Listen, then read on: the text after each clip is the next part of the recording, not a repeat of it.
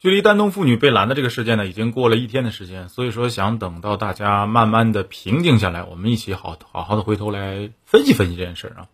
通过视频当中，我们来分析，在整个的事件当中，大概有五个人出现在此次事件当中，除了民警和妇女俩以外，另外两个比较关键的人物呢是谁呢？一个是负责录像的，另外一个是在镜头后来也出现的穿红马甲的啊，包括后来我们通过第三角度也看到了。一直在录像的也不是警察，也不是执法记录仪，而是同样穿着红马甲的志愿者。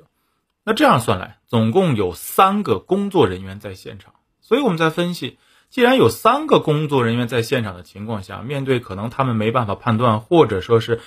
老百姓提出自己想法的情况下，他们能不能进行进一步更好的沟通呢？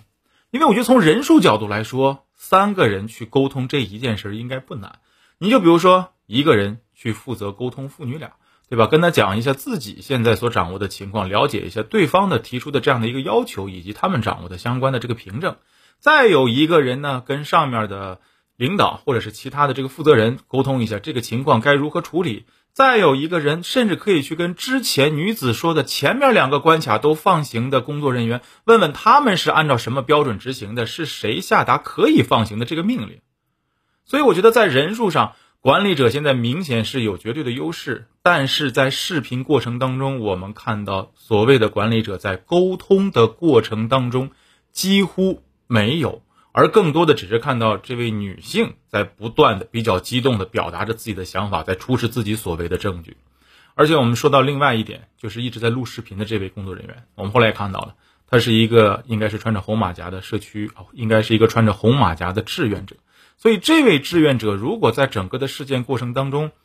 在其他方面更努力一些，而是把而不是把所有的精力都放在拍摄录像上面，是不是可能事情也会在一定程度上得到一定的缓解呢？对吧？志愿者而不是单纯的记录者。通过之前派出所的一个官方介绍，我们也知道了，确实，昨天丹东公安局给出的一个处理意见也比较明晰，确实。父女俩都有问题，比如说女子确实冲这个冲闯卡了，那行政拘留。然后父亲呢，确实有这个袭警的嫌疑，咱别管打没打着，确实有这个嫌疑，那么采取强制措施了。那确实父女俩为自己不冷静的行为付出了代价，但是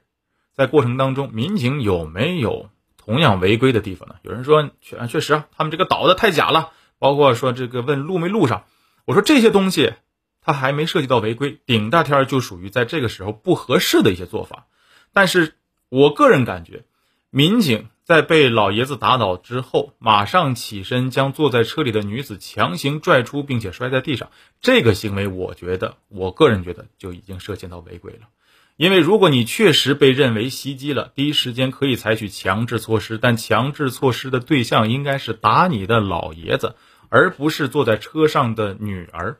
所以很多人也都怀疑，这是不是涉嫌一种情绪的发泄呢？包括在昨天第一时间公安给出的一个通报当中，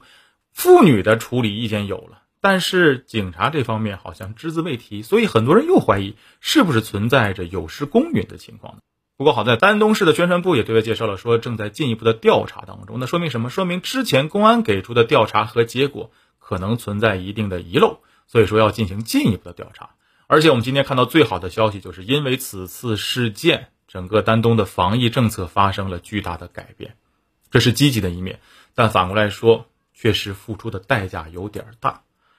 这个事情呢，真的没办法说谁对谁错，对吧？因为毕竟我们不是当事人。那可能从管理者的角度来说，这么长的时间，可能他们没办法耐心的去沟通；从老百姓的角度来说，着急去看病，也没办法耐心的进行好好的沟通。采用了一种比较激进的方式，等等一系列吧，所以这件事儿没办法说谁对还是谁错，而只是我想在这儿呼吁，可能也是很多人的心声，在之后处理有关于父女俩的问题的过程当中，尤其是那个七十岁护女心切、采用极端方式的这个父亲，七十岁的父亲，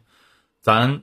能不能法外开恩？当然是在法律允许的最大范畴之内，给予七十岁的这位父亲。更多的一些理解和宽容，真的特别希望能够有这样的一个结果。最后，真的想说一句：对于我们所有人啊，对于所有人来说，我们共同要面对的，或者说我们共同的敌人，是疫情，而不是别的。